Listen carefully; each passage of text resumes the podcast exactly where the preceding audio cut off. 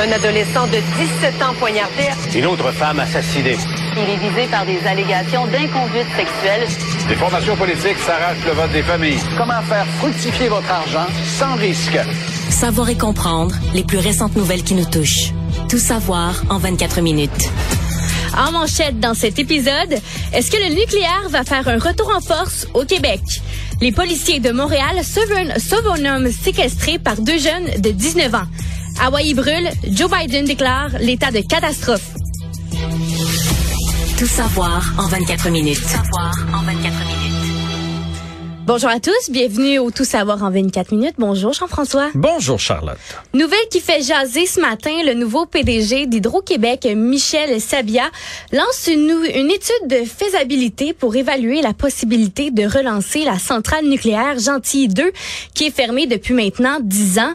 L'objectif de cette démarche est de répondre à la demande croissante d'énergie du gouvernement québécois. Le voie euh, le voie du nucléaire pourrait là, être une solution pour Hydro-Québec en plus de l'hydroélectricité, de l'éolien et de la sobriété énergétique afin d'augmenter sa production d'électricité.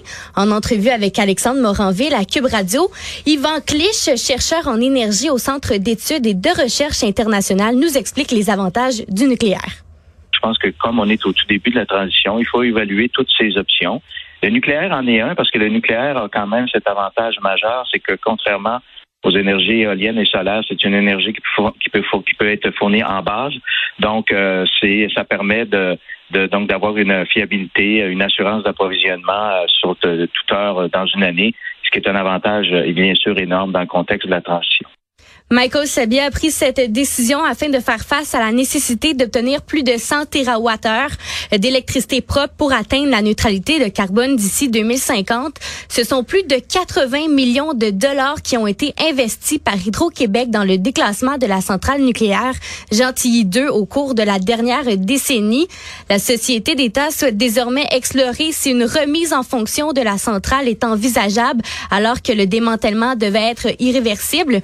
On se rappelle que la décision de mettre en veilleuse la centrale en 2012 avait été motivée par des enjeux économiques et des inquiétudes liées à la sécurité nucléaire, notamment après la catastrophe de Fukushima au Japon. le retour potentiel à l'énergie nucléaire au Québec est un sujet débattu depuis, depuis euh, plusieurs années et cette étude de faisabilité est une étape clé dans l'examen de cette possibilité. Juste pour euh, les gens qui nous écoutent, là, euh, il a, a, pas dit qu'il lançait le projet. Là. Il lance une étude Exactement. On évalue la situation. Ouais, on se calme le pompon. On est très très loin de la première euh, pelletée de terre là pour une nouvelle centrale. Cette centrale là, oui, avait été euh, débâtie à cause de ce qui est arrivé mm-hmm. à Fukushima, mais euh, aussi à cause des coûts, parce qu'elle elle était due à être euh, rénovée. Puis là, on se rendait compte que ça avait pas de bon sens, là, rénover la centrale nucléaire de Gentilly. Fait que je verrais, je vois bien mal pourquoi aujourd'hui ça coûterait moins cher que ça coûtait il y a quelques années. Fait que j'imagine que le coût va être assez astronomique. Fait que là, pour l'instant, c'est une étude de faisabilité. Fait qu'on se calme, on se calme le gros nerf. On respire. Si après ça, on se rend compte que c'est peut-être la, la voie à suivre, tant mieux. Euh, je sais, tantôt, j'en ai discuté avec Alexandre Moranville qui était pas d'accord avec moi, mais moi, je je continue de penser que euh, François Legault a essayé de passer son idée d'un nouveau barrage parce qu'on sait qu'on va avoir besoin d'électricité. Ça a été mal reçu pendant la, campagne euh, et là on, brandit de l'autre côté. D'abord, bon, ben, d'abord on va remettre sur pied la centrale nucléaire et peut-être que là les Québécois vont faire non non non mais si j'ai à choisir entre un nouveau barrage puis le nucléaire, j'aime autant qu'on détourne une coupe de rivière. Là, on perdra des poissons, mais je veux pas de nucléaire chez nous. Fait que c'est peut-être une façon de faire passer l'autre projet aussi. Une arrestation spectaculaire par le SPVM s'est produite mercredi en fin de journée. Ce sont euh, deux jeunes âgés de 19 ans, Ben Terry Edouard et Cilia Metcourt, j'espère que je prononce bien son nom, qui ont été arrêtés par le service de police de la ville de Montréal, donc la SPVM, pour des accusations d'agression sexuelle, de séquestration et de d'autres délits graves en lien avec un incident qui s'est produit dans un appartement du plateau Mont-Royal. La victime, un homme âgé de 30 ans, aurait été agressé sexuellement et séquestré pendant plusieurs heures entre mardi et mercredi. On dit que l'arrestation a été spectaculaire puisque les policiers ont tenté d'intercepter le véhicule dans lequel se trouvaient les accusés et la victime. Par contre, la conductrice du véhicule a tenté de fuir les policiers, mais malheureusement, elle s'était pas rendue très loin. Elle a foncé dans un arbre. Les deux accusés ont fini par être arrêtés et la victime a été transportée à l'hôpital. Elle présente des, blessures graves, mais là, on, ne craint pas pour sa vie. La liste d'accusations portée contre les deux suspects est longue. Ils sont accusés d'agression sexuelle, d'utilisation ou la menace d'utilisation d'une arme, voie de fait causant des lésions, la séquestration, l'extorsion pour obtenir de l'argent, menace et résistance à des agents de la paix. Les deux accusés vont comparaître devant le palais de justice de Montréal, mais ce sont pas les premiers euh, déboires avec la justice de Ben Terry Edouard. Il avait déjà été accusé en novembre dernier d'agression sexuelle sur deux victimes, dont l'une était mineure, euh, de possession non autorisée euh, d'armes prohibées ou restreintes et d'avoir braqué son arme. Hmm. Il a déjà été accusé de ça il y a combien de temps, tu me dis? En novembre dernier, donc euh, En novembre euh, dernier, puis il était toujours euh, libre et il a continué de, de faire le même genre de geste. Je pense que... Apparemment, faut pas laisser deuxième chance. Voilà. Savoir et comprendre. Tout savoir en 24 minutes de technologistes dans les hôpitaux du Québec. Les hôpitaux de Québec euh, font face à une pénurie de technologistes en laboratoire et ça met en danger les soins dans des domaines qui sont cruciaux, comme les urgences et les blocs opératoires. Ce sont trois médecins du Centre hospitalier universitaire de Québec qui nous mettent en garde dans une lettre adressée à la direction du CHU euh, le 3 août dernier. Ce sont près d'un tiers euh, des postes de technologistes médicaux, donc 65 sur 201, qui sont vacants Présentement, ces professionnels sont chargés d'analyser des échantillons essentiels comme le sang et leur absence ralentit le, les diagnostics et les traitements. On le sait, c'est déjà difficile d'avoir accès à certaines chirurgies, mais là, on nous avertit que ça pourrait entraîner des annulations de chirurgie totalement. Euh, dans la lettre, on demande des mesures urgentes comme le financement de projets et de robotisation et faciliter la formation des employés. Et selon le syndicat de l'Alliance du personnel professionnel et technique de la santé et des services des services sociaux, la PTS, la pénurie là, va s'aggraver dans les prochaines années. Ouais, c'est c'est pas la première fois qu'on parle de ça. Il y oh avait une autre lettre un peu plus tôt cet été. Je me souviens qu'on avait parlé à, une des médecins qui, qui avait signé cette lettre-là. On parlait des technologues. À, ce moment-là, -là, c'est les euh, technologistes. Donc, on a besoin de ces gens-là dans les hôpitaux. On a besoin de valoriser ces professions, euh, ces professions-là qui sont souvent un peu euh, sais, ça passe entre deux chaises là, parce qu'on veut voir le, on veut voir le médecin, mais entre les deux, quelqu'un qui analyse euh, euh, tous ces données-là euh, sont vraiment essentiels à notre système de santé. On doit en avoir plus, on doit valoriser la profession pour que les jeunes s'inscrivent. Puis il faut trouver des, des, façons de, de faire de la rétention aussi pour qu'ils qui demeurent évidemment dans le milieu public. Économie. Des données inquiétantes sur les jeunes et la finance ont fait la manchette aujourd'hui. Selon une étude publiée ce jeudi, ce sont 40 des jeunes de 18 à 24 ans qui ont échoué un questionnaire de base en finance. L'étude menée par la plateforme d'échange Welcome Space a interrogé en ligne 1000 personnes âgées de 18 à 44 ans pour évaluer leur niveau de connaissances financières. Parmi les questions posées, celles ayant reçu un grand taux de mauvaises réponses concernaient entre autres les sujets de la mise de fonds, l'indice de prix à la consommation et le régime de rente au Québec. En entrevue avec Alexandre Dubé à Cube Radio, Jean-Philippe Laforge, cofondateur de Welcome Space, nous explique sa réaction face à ces données. Et tout aussi surpris que vous, euh, on, s'attendait à un taux d'échec peut-être de, l'ordre de 10 à 15% pour des questions vraiment, vraiment simples qui sont en fait des questions financières de la vie courante, mm-hmm. mais euh, un taux de 40% chez les jeunes. Euh, puis même chez les moins jeunes, on a des taux qui sont très, très élevés aussi. Mais le, le 40% chez les 18-24, c'est très, très inquiétant. Il souligne également l'importance pour les jeunes d'acquérir des connaissances financières de base, notamment en ce qui concerne l'achat de propriétés, les placements et la planification de la retraite. Ce sont plus de 80 des jeunes sondés qui se disent insatisfaits de l'éducation financière reçue à l'école et et on apprend également que l'anxiété financière est répandue avec 51% des hommes et 51 des femmes, 59 des femmes qui en ressentent. Hey, moi, honnêtement, ça me fait capoter. C'est la troisième fois que j'en parle aujourd'hui. J'en ai parlé avec Francis. J'ai fait mon édito là-dessus, mais je je je j'en reviens pas qu'au qu'au Québec, euh, ça se donne pas à l'école. Euh, Francis me disait qu'il y a un cours d'économie, mais qui arrive trop tard en secondaire 5. Puis ça m'a rappelé que ma fille l'a fait, mais c'était à mon avis un peu trop poussé. Ce qu'on veut, c'est les règles les règles de base. Puis il faut pas se fier sur les gens à la maison, sur les papas puis les mamans pour euh, pour inculquer ça, parce que la plupart ne savent pas eux-mêmes. Tu sais, il y a plein de gens qui comprennent pas où va leur argent, les taux d'intérêt, les cartes de crédit, l'imposition. Puis là, quand t'arrives plus vieux, là, euh, transformer tes REER en fer, puis les rendre, puis je prends-tu ma pension à, à 60 ans anticipé ou 65 ans, qu'est-ce qui va être le plus dommageable, le moins dommageable? Je veux dire, c'est plein de, de, de mystères pour un paquet de monde. Il faut absolument commencer à donner ça dans les écoles. Il y a plein de cours, à mon avis, qui sont des fois je veux pas dire inutile, mais euh, je donnais l'exemple du cours d'éthique tu sais, que mes enfants ont Oui. eu de la première année jusqu'au secondaire 5. À chaque année, il y avait des cours d'éthique. On Sur revoit la religion.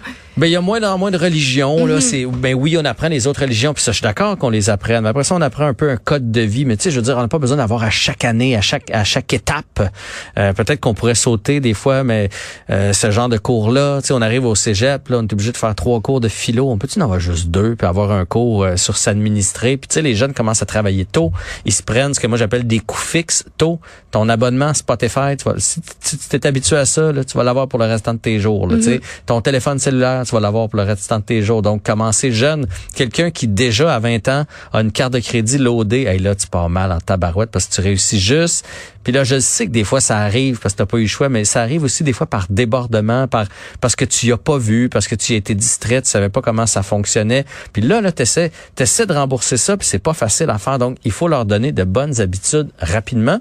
Puis il y a des gens qui disent, moi, je le sais, là, ma, ma famille est allergique aux finances. Moi, j'adore ça. Puis, je- j'en susouvent de finances avec eux autres. Puis là, ils me disent, ouais, mais nous, on n'a pas d'argent. Ben, mais, mais justement, Pour en avoir. ben, pour en avoir, non, mais pour vrai, c'est- euh, même si t'as pas de sous, chaque euh, frais bancaire que tu peux sauver, euh, chaque pourcentage d'intérêt que tu peux gagner ou économiser, cha- tu sais, tout ce que tu peux placer, tout ce que tu peux aller chercher comme déduction pour tes impôts, comme il faut que tu sois alerte euh, pour ce genre, euh, ce genre d'affaires-là. C'est des grenailles qui se perdent partout.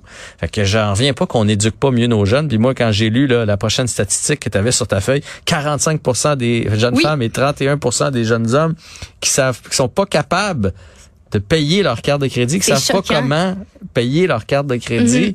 Euh, je- je- j'en reviens pas. Donc, euh, oui à l'éducation et j'espère que ce genre de- d'études-là euh, va faire euh, réveiller les consciences euh, collectives et les consciences euh, gouvernementales aussi. Grosse transaction dans le monde des jeux vidéo. Jean-François, si je te dis Revio, peut-être que ça te dit rien. Ça me dit absolument rien, Robio. Et pourtant, je suis quand même, un, je suis quand même un joueur là, moi. Là, j'aime ça les jeux vidéo. OK, mais si je te dis Angry Bird, Ah ben là, là, c'est sûr que ça te sonne des cloches. j'ai même envie de jouer soudainement. Ça fait longtemps que j'ai pas joué, mais là, tu me donnes le goût. Pareillement. En fait, Revio, c'est une compagnie finlandaise qui a connu un succès le planétaire grâce à ces fameux oiseaux et cochons que l'on connaît sous le nom d'Angry Birds. Eh bien, euh, preuve que l'application gratuite sur les cellulaires et les tablettes peuvent être extrêmement rentables, Sega, l'entreprise japonaise de jeux vidéo, vient de mettre la main sur ces oiseaux qui adorent détruire des bâtisses et la somme donne le vertige. Soit, euh, 700 000 millions d'euros. C'est l'équivalent de plus d'un milliard de 700 dollars. millions d'euros. Ah, Point. oui, Il n'y a pas de mille. C'est pas Merci. 700 000 millions parce que là, ça ferait 700 milliards. ce qui 700 serait millions d'euros. Pour des petits cochons et des oiseaux. Donc, c'est l'équivalent de plus d'un milliard de dollars canadiens. Les actionnaires de Revio ont sauté sur l'occasion et ont, et ont accepté l'offre à plus de 96 Euh, c'est, euh, Revio, c'est 500 employés qui travaillent et ils ont eu un chiffre d'affaires de près de 475 millions de dollars l'an dernier. L'entreprise a également des parcs thématiques et une franchise, une franchise euh, évidemment très très populaire pour Sega. Si tu te souviens, dans les années 80, c'était la guerre ouverte avec Nintendo. La compagnie est toujours active, mais un peu plus discrète. Sega espère intégrer le marché des jeux sur téléphone mobile avec cette transaction. Effectivement, je pensais plus que Sega était aussi actif. Moi, j'ai eu un Sega Genesis à, l'époque. Moi, je suis, je suis vieux, là, Charlotte. Mais oui, c'était la guerre avec Nintendo. Mais je pensais aussi qu'Angry Bird était en perte de vitesse. Il y a eu un film, euh, il y a eu des t-shirts, euh, parcs thématiques pendant un bout de temps. Angry Bird, tout le monde jouait ça sur euh, son cellulaire. Il me semble que dans les dernières années, c'était un peu en perte euh, de vitesse, mais en tout cas, visiblement, il y a encore du potentiel là quand on regarde la valeur Mm. de la vente à 700 millions d'euros. C'est beaucoup, beaucoup de sous. Alors, bravo à Rovio pour l'idée et pour en avoir fait un succès planétaire et s'en être mis à plein les poches. Le monde. État de catastrophe déclaré par Joe Biden à Hawaï. Les îles de Maui et d'Hawaï ont été dévastées par des incendies d'une intensité exceptionnelle. Les flammes sont alimentées par des vents violents de l'ouragan Dora qui passe actuellement dans l'océan Pacifique. La ville de Lahaina sur l'île de Maui a été particulièrement touchée avec des maisons et des entreprises réduites vraiment à cendres. On dit que les résidents ont vécu des scènes de chaos et d'urgence. Certains ont sauter à l'eau pour échapper aux flammes, alors que d'autres ont été là, vraiment encerclés par le feu. Évidemment, les moyens de communication ont été euh, ont été perturbés, rendant difficile l'appel au secours pour certains résidents. Les services d'urgence et les hôpitaux sont débordés avec de nombreux patients brûlés ou même des patients qui, qui ont euh, inhalé de la fumée. Jusqu'à présent, on compte jusqu'à 36 morts. Évidemment, le bilan risque de s'alourdir dans les prochaines heures. Ce matin, euh, de nouvelles évacuations par autobus pour les habitants et les étaient prévues, alors que le président américain Joe Biden a annoncé hier la mobilisation de tous les moyens fédéraux disponibles vers les îles. Les voyageurs euh, dirigés vers l'aéroport et euh, les résidents vers un refuge. Alexandre Moranville a justement reçu à son émission Caroline Boileau, une voyageuse qui était à l'aéroport ce matin et qui devait partir pour Hawaï. Elle lui a raconté là, comment elle a su qu'elle ne partirait pas finalement. Qu'on s'est fait dire en fait euh, au bureau de Air Canada, c'était qu'on devait appeler au téléphone. Euh, cependant, ce qui est arrivé, nous, cette nuit, c'est qu'on a passé la nuit à, à essayer d'appeler Air Canada pour savoir quoi faire sans réponse. Donc, on était un peu euh, découragés, mais finalement, on a réussi à parler à quelqu'un avec des téléphones sur place et euh, en ce moment, on a finalement la nouvelle qu'on ne partira pas. euh, donc, on, on est sur notre départ. Là. Elle nous affirme également qu'elle a été remboursée, heureusement. Les premiers touristes spatiaux ont maintenant atteint l'espace, Jean-François. Virgin Galactic, la société fondée par le milliardaire Richard Branson, a réussi à envoyer ses premiers touristes dans l'espace. Ces trois passagers sont un homme de 80 ans ainsi qu'une mère et sa fille. Euh, cette mère et, sa- et cette fille ont gagné en fait leur place en participant à, à une levée de fonds. Évidemment, ils ne sont pas seuls sur euh, le navire. Ils sont accompagnés de deux pilotes et d'une employée de l'entreprise chargée de les encadrer. Ils ont décollé depuis le Nouveau-Mexique à bord du vaisseau VSS Unity et ont atteint une altitude de plus de 80 euh, de 80 km. Cette altitude-là marque le début de l'espace selon les normes de l'armée américaine. La mission euh, nommée Galactic 02 marque le deuxième vol commercial de Virgin Galactic après un vol expérimental avec des membres de l'armée de l'air italienne réalisé en juin 2023. Le vol marque une nouvelle étape dans les projets spatiaux commerciaux. Petit rappel que Virgin Galactic est en compétition avec Blue Origin, l'entreprise spatiale du, mi- du milliardaire Jeff Bezos, qui propose également des vols subordi- suborbitaux. Suborbitaux. Ça doit être Autant je trouve ça un peu euh, au moment où on essaie de réduire nos euh, gaz à effet de serre, puis euh, réduire les déplacements, puis tout ça, je trouve ça un, peu superflu de commencer à aller euh, visiter la planète, de la voir de haut et de la voir en train de participer à sa destruction, là, parce que c'est ça qu'on fait lorsqu'on, je veux dire, ça, ça demande énormément de carburant là, pour faire un vol comme celui-là. En même temps, les images qu'on voit des, des gens qui ont rapporté des, des clichés lorsqu'on voit la Terre de, de l'autre côté, lorsqu'on est dans l'espace, c'est c'est magnifique. Ça doit, ça doit marquer euh, pour toujours. Je, je suis pas le plus aventureux dans la vie. J'ai souvent dit, oh ça cette affaire-là, on me le proposerait gratuitement, j'irais pas. Je pense que d'aller voir la, la terre de, Ah oui. de l'atmosphère comme ça, de l'espace. Euh, je pense que je me laisserais tenter au jeu. Ah oui? Ça doit être toute une expérience. Pas toi? Malgré le danger euh, qui pourrait peut-être apparaître. En fait, euh, c'est une excellente question. Je crois que je, je le ferai aussi. Sachant que je suis encadrée avec des professionnels, des gens qui ont fait plusieurs euh, plusieurs euh, plusieurs allées vers l'espace, je crois que je, je le ferai. ça Ah, voudrait Je pense que ça vaut, ça vaut la chance. ça vaut le coup d'œil. exactement. Jean-François, j'ai encore une devinette pour toi. Ben. Connais-tu Senior? Qui? Senior, ou euh, si je te donne son vrai nom, James William Awad. Non. Ça me dit En rien. fait, c'est l'organisateur du fameux vol euh, des influenceurs qui a fait bien jaser en janvier 2022. Donc là, on remonte un peu dans le temps. Et euh, il est de retour avec des concours illégaux sur. Instagram. Donc, il fait face présentement à des nouvelles accusations après avoir encouragé les gens à participer à des coups, à des tirages monétaires illégaux sur les réseaux sociaux. Monsieur Awad, qui est propriétaire du club privé 111 Private Club, a incité les gens à s'abonner, aimer ou commenter des publications en échange de participation à des tirages en argent. Les montants tirés par James William Awad étaient de 500 dollars. Les règles concernant les concours publicitaires au Québec sont très strictes. Il faut un permis délivré par la Régie des alcools, des courses et des jeux et euh, pour organiser en fait des, des tirages avec des prix euh, d'une valeur de plus de 100 dollars. Et Monsieur Awad n'a pas euh, obtenu ses permis pour les tirages.